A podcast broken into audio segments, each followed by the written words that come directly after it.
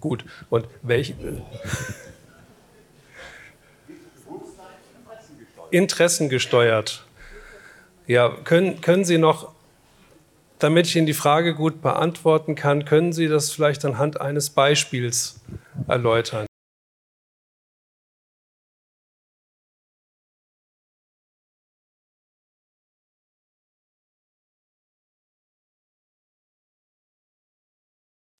Und das ist natürlich schon eine Frage. Es gibt, äh, wenn es um Bewusstsein geht, mhm.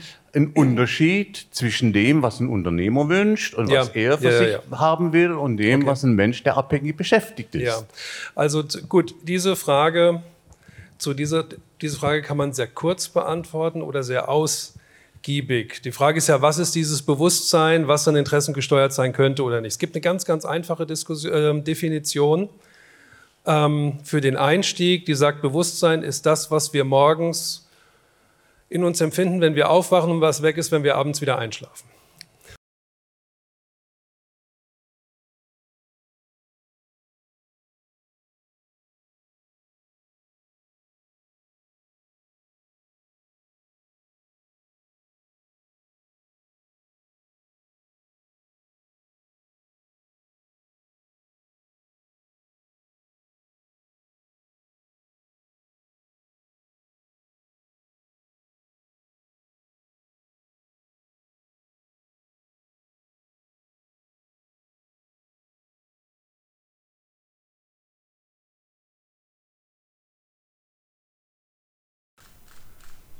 So viel als kurze Antwort, die sicherlich nicht zufriedenstellend, aber wir können gerne in der Mittagspause das vertiefen. Dann würd, ich würde auch gerne Ihre Frage noch mal stärker verstehen. Vielleicht fragen Sie nach etwas anderem als nach dem Bewusstsein. Okay. So, hier hinten habe ich noch eine Frage und hier vorne ist noch eine Frage. Moment, es gibt ein Mikrofon. Ja, zwei. Bei, okay. bei dem Bewusstsein wäre jetzt meine Frage, äh, es gibt so ein kleines Kinderbuch für ganz Kleine. Ja. Äh, das kleine Ich, das bin ja ich. Mhm. Ist die Technik heute schon so weit, dass die Technik weiß, das bin ja ich und eventuell dafür Sorge trägt, dass er nicht der Saft abgedreht wird? Ja. Also als, als Informatiker würde ich sagen, das, das können wir schon so in etwa bauen. Ja, wenn man die Systeme mit Markern ausstattet, die das System ermöglichen, sich selbst als Identität zu erkennen, als Objekt in einem Raum, das sich bewegen kann und sich zu schützen, das bekommt man schon irgendwie hin. Nur mit diesem Ich des Kindes ist ja viel mehr gemeint als nur das. Und das macht den qualitativen Unterschied aus. Ja? Also habe ich ein Selbstkonzept, das über einzelne Parameter hinausgeht. Was ist denn das, was die, was die Persönlichkeit ausmacht? Ja? Also so ein kleines Kind kann, kann, zum Beispiel Eigenschaften haben, die man bei einem Roboter wie dort drüben nicht unbedingt vermuten würde. So ein Kind kann zum Beispiel auch mal auf irgendetwas stolz sein. Ja, kann ein Roboter stolz sein? Jetzt könnte man da auch wieder sagen, das bringen wir dem schon irgendwie bei, ja, als bestimmte Ausprägung, kann man trainieren, bestimmte Reaktionen. Aber wirklich das zu sein, mit dem, was wir noch damit verbinden, das ist es nicht. Ja, herzlichen Dank. Die nächste Frage kommt auch von da Ich, ich hoffe jetzt. Okay, ja, also die Frage an die Frau Malzahn. Und zwar, äh, ich hatte jetzt gerade mit dem Entwicklerkollegen die Diskussion, dass es solche, der hat gar nicht geglaubt, dass es diese, diesen Algorithmen-TÜV irgendwann geben kann. Und äh, jetzt sehen wir es da in der Folie. Und folgende Sache, ähm, mich würde mal interessieren, ob sowas dann, also im anderen Sinne Open Source dann äh, verfügbar ist, jetzt gerade für Entwickler, die dann auch einsehen können, was momentan dafür Algorithmen verwendet werden. Den Algorithmen-TÜV gibt es heute noch nicht. Es sind nur Mechanismen, über die man heute als äh, Ethiker, Informatiker, Jurist ähm, zusammen äh, versucht, eine Lösung für Probleme ähm, zu schaffen, um, ja, um den, äh, ja, zum Beispiel den Datenschutzproblemen oder den Haftungsproblemen entgegenzuwirken heutzutage wird ja relativ viel ähm, Open Source gestellt, äh, insbesondere auch Trainingsdatenbanken, damit, ähm, also ich weiß nicht, ob ich die, die Frage richtig verstehe, aber ich, ich kann mir schon vorstellen, dass in gewisser Hinsicht die auch ähm, öffentlich verfügbar werden kann und vielleicht auch sollte, um eine gewisse Überprüfbarkeit einer dritten Stelle äh, generieren zu können. Damit spielen aber natürlich auch noch Fragen des Daten- und Geheimnisschutzes mit einher, die bis heute nicht beantwortet sind. Also welche Interessen werden höher gewichtet? Ja, also die Sache momentan befindet sich in der Definitionsphase und ich finde, das ist eine große Diskussion jetzt auch zwischen Informatikern und Juristen. Und da wäre es ja interessant, sowas dann auch öffentlich zu machen oder teilweise in dem Form, wo es halt rechtlich möglich ist. Das war ein bisschen die Idee. Um es besser nachzuvollziehen, absolut, ja. Okay, dann. Anderweitig schaffen wir ja wieder äh, sozusagen einen Algorithmus, den wir nicht verstehen können, der aber ähm, sagt, ähm, dass alles korrekt abläuft. Das, das heißt, es ist ähnlich wie beim Counterfaction Explanation. Wir bauen sozusagen ein komplexes System auf ein anderes komplexes System. Ja, herzlichen Dank. Ich meine, das ist ja im Prinzip ja erstmal auch was, was wir wohl in Europa denken, wenn ich vorher mitgekriegt habe, dass es in vielen anderen Ländern oder Erdteilen ein ganz anderes Verhältnis und auch ein ganz anderes Bewusstseinsdenken gibt.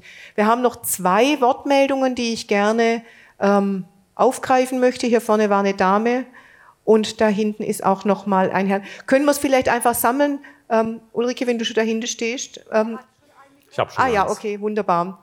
Also ähm, Stellen Sie die Frage gleich, ja. Ähm, ja, an Professor Wendland. Ähm, Sie haben vorhin in Ihrem Vortrag ähm, auch äh, Raumschiff Enterprise gezeigt und äh, der Data, dieser Roboter, dem wird ja nachgesagt, er will unbedingt wie ein Mensch werden. Ähm, deswegen wäre meine Frage, hat denn die KI eine Vorstellung davon, was ein Mensch ist? Also, nach all dem, was ich Ihnen sagen kann und was die Kollegen sagen, mit denen ich spreche, hat die KI keine Vorstellung davon, was ein Mensch ist, sondern es ist unser Wunsch, dass die KI, wie in diesem, in diesem Film, dass die KI diesen Wunsch hat. Also wir projizieren da etwas hinein, das macht die Story natürlich auch interessanter, ja. Und da geht es dann, also diese Maschine hat den Wunsch oder das Programm, könnte man sagen, sich in Richtung Mensch zu entwickeln. Und irgendwann bekommt er dann auch noch einen Emotionschip. Dann geht natürlich alles schief. Dann kommt der Emotionschip wieder raus oder er kann ihn an und wieder ausschalten. Ja. Aber es ist natürlich, das hat natürlich was mit der Dramaturgie der Story zu tun, vielleicht auch mit unserem Wunsch, uns in den anderen Dingen zu erkennen und damit das gelingt, die Technik auch ein Stück weit zu anthropomorphisieren. Ja, herzlichen Dank. Wir haben noch eine Frage hier vorne. Ja, mein Name ist Regine Kreis-Fricke. Ich habe folgende Frage und zwar äh, diese dramatische Entwicklung äh, der KI. Ist das nicht auch gleichzeitig ein Spaltpilz? Wir haben auf der anderen Seite sozusagen die sogenannten Alpha-Tiere, die dann dieses Wissen haben und diese äh, Algorithmen nutzen und auf der anderen Seite ein großes äh, sagen wir, Publikum, die Völker die, und die vielen Menschen, die das eben nicht wissen. Sind wir dann nicht also einer Manipulation hoffnungslos ausgeliefert? Das heißt, über, durch rassistische, soziale und politisch motivierte Haltungen. Da können wir doch gar nicht eingreifen. Und ich denke mal, damals, als dieser äh, Crash war, da gibt es ja von der Cathy O'Neill zum Beispiel auch äh, die Aussage, dass sie überhaupt nicht eingreifen konnten, weil sie die Fachleute von außen gar nicht mehr hatten, ja. die unabhängig eingreifen konnten. Die Frage, die Allgemeinheit, also der Menschen, was können wir eigentlich tun? Sie stehen wir nicht hoffnungslos eigentlich dem gegenüber? Ja, hoffen, hoffentlich kriegen wir ein paar hoffnungsfrohe Antworten. Ähm, zum einen Herr Professor Wendland und auch von Frau von Malzahn wollen dazu was Kurzes sagen. Ja, also was kann man tun? Sie haben eine wichtige, Dinge, eine wichtige Sache schon mal gemacht. Sie sind heute hier und informieren sich und können die Ideen mitnehmen und in ihrem Leben weiter umsetzen. Ähm, jetzt können nicht alle hierher kommen, ja, das ist klar. Viele Menschen sind darauf angewiesen, auf die Informationen, die sie aus Medien oder irgendwelche Kanäle erfahren. Und ähm, das greifen wir beispielsweise in unserem Forschungsprojekt auf, um zu versuchen, das, was da so zauberhaft daherkommt, so zu erklären, damit es verstehbar ist. Ja. Trotzdem überfordert natürlich ähm, das, was die KI kann, viele Menschen ähm, an dem Punkt, dass das an Zauberei grenzen könnte.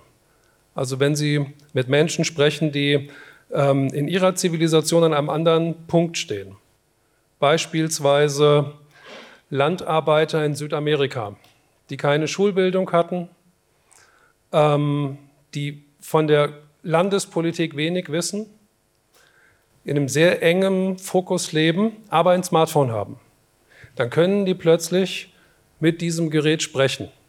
Das antwortet ihnen auch. Und das ist natürlich eine sehr mystisch aufgeladene Situation. Und dann zu erklären, dass das eine KI ist, die letztlich nur Sprache, Sprachausgabe produziert, das ist dann schon sehr, sehr knifflig. Ja?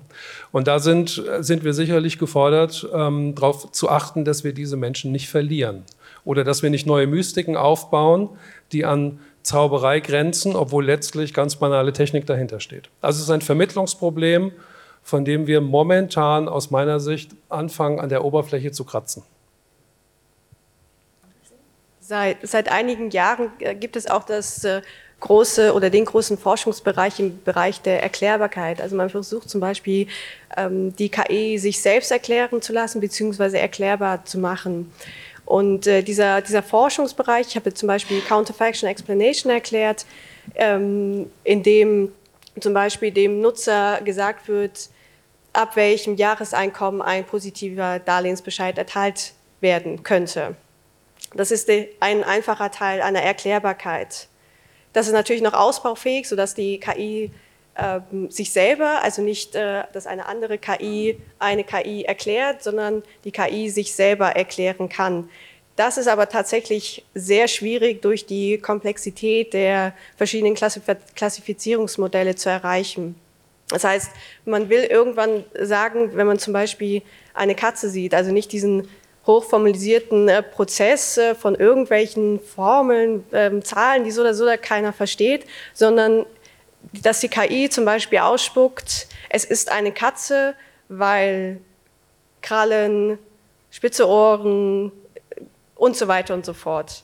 Aber das ist tatsächlich noch ein offener Forschungsbereich. Aber in die richtige Richtung geht es. Ja, herzlichen Dank Ihnen beiden fürs Dasein und auch für die Antworten. Ähm, im Bereich des Bewusstseins. Das ist natürlich ein großes, großer Bereich und Sie merken, wie wichtig in diesem Themenbereich tatsächlich die Interdisziplinarität ist. Ja, wir waren ja gerade schon auch bei dem, was bei der Fragestellung, was kann KI beziehungsweise was können humanoide Roboter und was wollen wir gerne, dass sie können. Und dafür darf ich jetzt ähm, Frau Dr. Asche und auch Herrn Dr. Schäfer auf die Bühne bitten. Dankeschön.